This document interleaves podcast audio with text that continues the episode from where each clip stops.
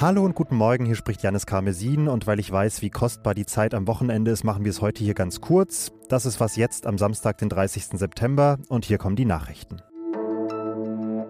Ich bin Anne Schwed, guten Morgen. In den USA steht eine Stilllegung der Regierungsgeschäfte wohl kurz bevor. Die Republikaner im Repräsentantenhaus konnten sich nicht darauf einigen, einem Übergangshaushalt zuzustimmen. Deren Chef Kevin McCarthy hatte radikalen parteiinternen Kritikern weitreichende Zugeständnisse machen wollen, allerdings ohne Erfolg.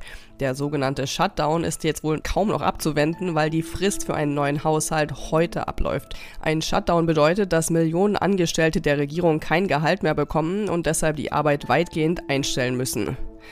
Bundeskanzler Olaf Scholz hat die Zahl der Flüchtlinge, die nach Deutschland streben, als im Moment zu hoch bezeichnet. Er will mit mehreren Maßnahmen gegensteuern. Wenn ein Asylgesuch abgelehnt worden sei, müssen die Betroffenen Deutschland auch wieder verlassen, sagte Scholz dem Redaktionsnetzwerk Deutschland. Gleichzeitig sieht er die polnische Regierung in der Verantwortung, sicherzustellen, dass nicht weiter Visa verkauft und Flüchtlinge nach Deutschland durchgewunken werden. Scholz betonte auch, dass er bei der Finanzierung der Flüchtlingskosten in den Kommunen im November eine Einigung mit den Ministerpräsidenten Präsidenten anstrebe. Redaktionsschluss für diesen Podcast ist 5 Uhr. Heute wählt die Slowakei ein neues Parlament. Und das wäre im Normalfall, bei allem Respekt für dieses Land, eher kein Termin, auf den wir hier im Detail schauen würden. Aber diese Wahl steht für Größeres, denn an diesem Wochenende könnte in der Slowakei eine politische 180-Grad-Drehung anstehen. Von einem der treuesten Unterstützer der Ukraine zu einer russlandfreundlichen Regierung. Und das könnte erst der Anfang eines größeren Umschwungs in der Region im östlichen Mitteleuropa sein. Das sagt mein Kollege Martin Nechesleba aus dem Büro der Zeit im Osten. Hallo Martin. Hallo Janis. Einmal ganz knapp, wie ist denn die Ausgangslage in der Slowakei vor dieser Wahl? Ja, die Ausgangslage ist verfahren, ähm, denn es gab 2018 ein einschneidendes Erlebnis in der Slowakei. Da gab es einen Journalistenmord ähm, und es gab Anzeichen, dass es dort Verbindungen hin in die Regierung gibt, woraufhin der damalige Premierminister Robert Fico heißt es von der Partei Smer, der musste gehen. Ähm, es gab Proteste und es gab äh, eine neue Regierung, liberale Kräfte, die das Ruder rumreißen wollten. Nur leider äh, ist diese Nachfolgeregierung im, im, ja, im Chaos versunken, unter anderem in der Pandemiebekämpfung. Und das führt dazu, dass jetzt dieser gleiche Robert Fico vor einem politischen Comeback steht. Und das sieht danach aus, es könnte bei der Regierungsbildung nur schwer äh, ein Weg an dieser Partei und an Robert Fico vorbeiführen. Jetzt ist der Grund, dass wir sprechen, dass diese aktuell favorisierte Smer-Partei als besonders russlandfreundlich gilt. Wie entscheidend ist denn dieses Thema, ist diese Haltung für den Aufschwung dieser Partei so kurz vor der Wahl?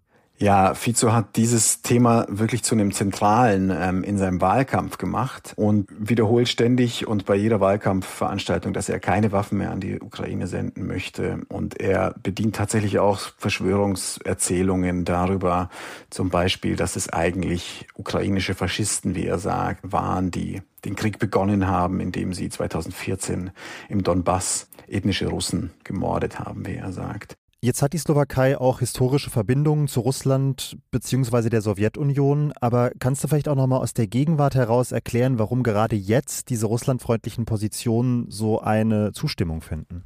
Ganz wichtig ist, glaube ich, im aktuellen Wahlkampf zu sagen, dass es sehr viel mit dem ja, Geringvertrauen in die Vorgängerregierung und in deren Politik, die eben sehr nach Westen gerichtet war, ähm, zusammenhängt und mit einer großen Rolle von ja, aus Moskau gesteuerter, teils gesteuerter Desinformation. Da sagen einem Experten in der, in der Slowakei, dass ähm, dieses Land eines oder das Land überhaupt im ja, ganzen euroatlantischen Raum ist, das am meisten äh, bearbeitet wird von der russischen Propaganda. Und du sagst jetzt, dass dieser mögliche Umschwung in der Slowakei eine Signalwirkung haben könnte auf die ganze Region. Woher kommt dieser Glaube bei dir? Also ich glaube nicht, dass es eine, eine, eine ganz radikale Abwendung geben wird dieses Landes von der EU oder von der NATO. Dazu ist man sehr viel zu abhängig von der Einbettung des Landes in diese Strukturen.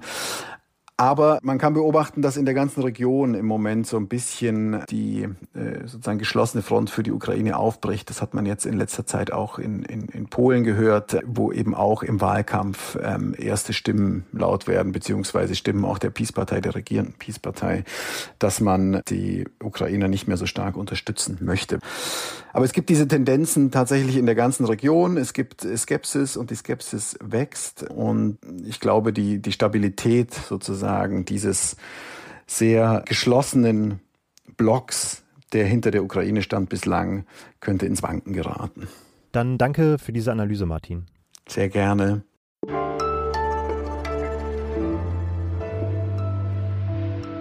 Alles außer Putzen. Wenn ich mit dem Zug zwischen Berlin und NRW hin und her fahre, dann hat diese Fahrt immer einen unbestrittenen dramaturgischen Höhepunkt. Und das ist der legendäre Bahnhof in Hamm-Westfalen, wo seit gefühlt Ewigkeiten Züge in großer Routine gekoppelt und geteilt werden.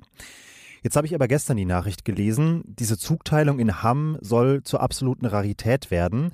Sie wird nämlich ab dem Fahrplanwechsel im Dezember nur noch alle zwei Stunden fällig. Die Bahn will damit Verspätungen reduzieren, dagegen will ich mich nicht wehren, aber man muss auch sagen, Hamm als Stadt verliert damit natürlich einen ganz entscheidenden Teil seiner Identität. Und deshalb ist mein Tipp fürs Wochenende, mein Wunsch könnte man auch sagen, dass Sie Hamm einfach nochmal ganz neu entdecken. Ich kann zum Beispiel die Riesenflohmärkte in den Zentralhallen empfehlen oder architektonische Highlights wie den Glaselefanten oder den hinduistischen Tempel. Und am Ende des Ausflugs gehen Sie vielleicht doch einfach nochmal zum Bahnhof und schauen sich so eine Zugteilung ausnahmsweise mal ganz konzentriert von nahem an, solange es sie noch gibt. In Berlin treffen sich an diesem Wochenende 160 Menschen, die ein Algorithmus zusammengebracht hat. Diese Gruppe ähnelt der deutschen Gesamtbevölkerung, also was zum Beispiel die Verteilung von Geschlecht, Alter, Bildung, Migrationserfahrung oder Wohnort angeht. Und sie sind im Zufallsprinzip ausgewählt worden. Diese 160 Menschen sind der erste offizielle Bürgerrat des Deutschen Bundestages.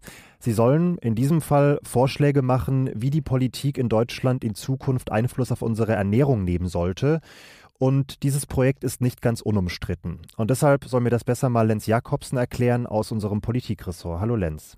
Hallo Janis. Lenz, diese Bürgerräte sollen diese Kluft zwischen Volk und Parlament, über die so viel gesprochen wird, ein Stück weit verkleinern. Ist das denn ein realistisches Vorhaben? Na, alleine kann der Bürgerrat das natürlich nicht leisten, aber tatsächlich äh, zeigen die Erfahrungen mit diesem Format. Es gab davon auch in Deutschland schon einige Vorgängermodelle, wenn auch nicht direkt beim Bundestag organisiert. Und auch in anderen Ländern gab es schon viele Bürgerräte. Die Erfahrungen zeigen, dass die Teilnehmerinnen und Teilnehmer danach ein besseres Verständnis dafür haben, wie Politik funktioniert und auch wie komplex das ist. Und dass andererseits trotzdem bei diesen Bürgerräten oft Dinge rauskommen, bei denen Politiker vielleicht sagen, ha, das hätten wir aber nicht, so nicht gedacht, dass die Bevölkerung in diese Richtung tendiert und gerade das will. Also dass da manchmal Konsense sichtbar werden, die sonst von dem Gegeneinander der Parteipolitik eher verdeckt werden. Insofern würde ich schon sagen, dass Bürgerräte einen Beitrag dazu leisten können, aber sie können natürlich nicht die Demokratiekrise, von der so viel die Rede ist, alleine beheben. Hm.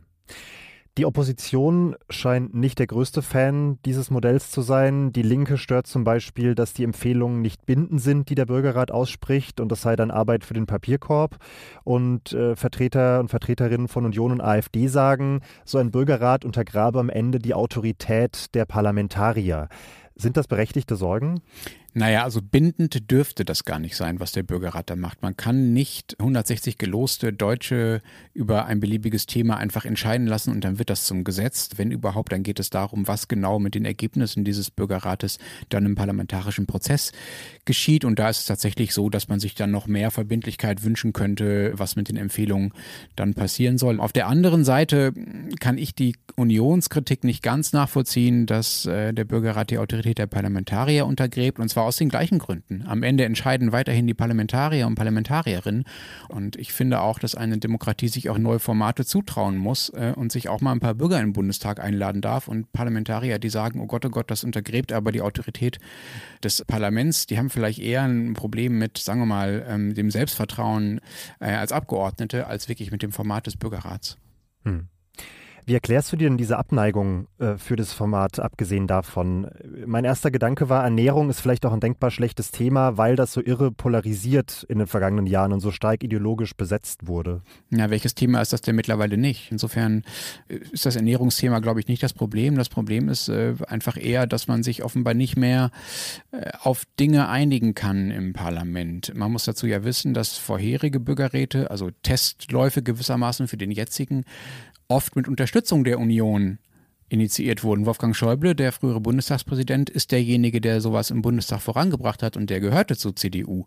Ähm, also da scheint es eine Kehrtwende bei der Union zu ge gegeben zu haben und ich erkläre mir äh, das damit, dass man einerseits mit der Regierung einfach nicht gemeinsame Sachen machen will und andererseits auch damit, dass man ein bisschen Sorge vor den Ergebnissen hat. Denn wenn dabei rauskommt, dass sich die Deutschen, sagen wir mal, mehr Anreize dafür wünschen, dass vielleicht weniger Fleisch gegessen wird, dann sehe das natürlich für die Union schlecht aus. Deswegen sagt sie lieber schon im Vorhinein, dass sie diesen Bürger Bürgerrat nicht so wirklich anerkennt. Ich kann natürlich schon nachvollziehen, dass wenn man so einen Bürgerrat initiiert, sieht das natürlich erstmal so aus, als könnte das Parlament das nicht allein.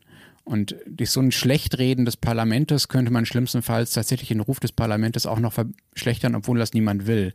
Aber ich glaube, dass das Parlament Bürgerräte dann letztlich doch ganz gut verkraftet und dass niemand an der Macht der Parlamentarier zweifelt, wenn sie das nicht selbst tun. Im Februar gibt es übrigens Ergebnisse. Erstmal vielen Dank dir, Lenz. Danke, tschüss. Und Ihnen vielen Dank fürs Zuhören. Morgen früh meldet sich Konstanze Keins. Sie melden sich bei Bedarf unter wasjetzt.zeit.de und jetzt erstmal ein schönes Wochenende. Ciao und bis bald.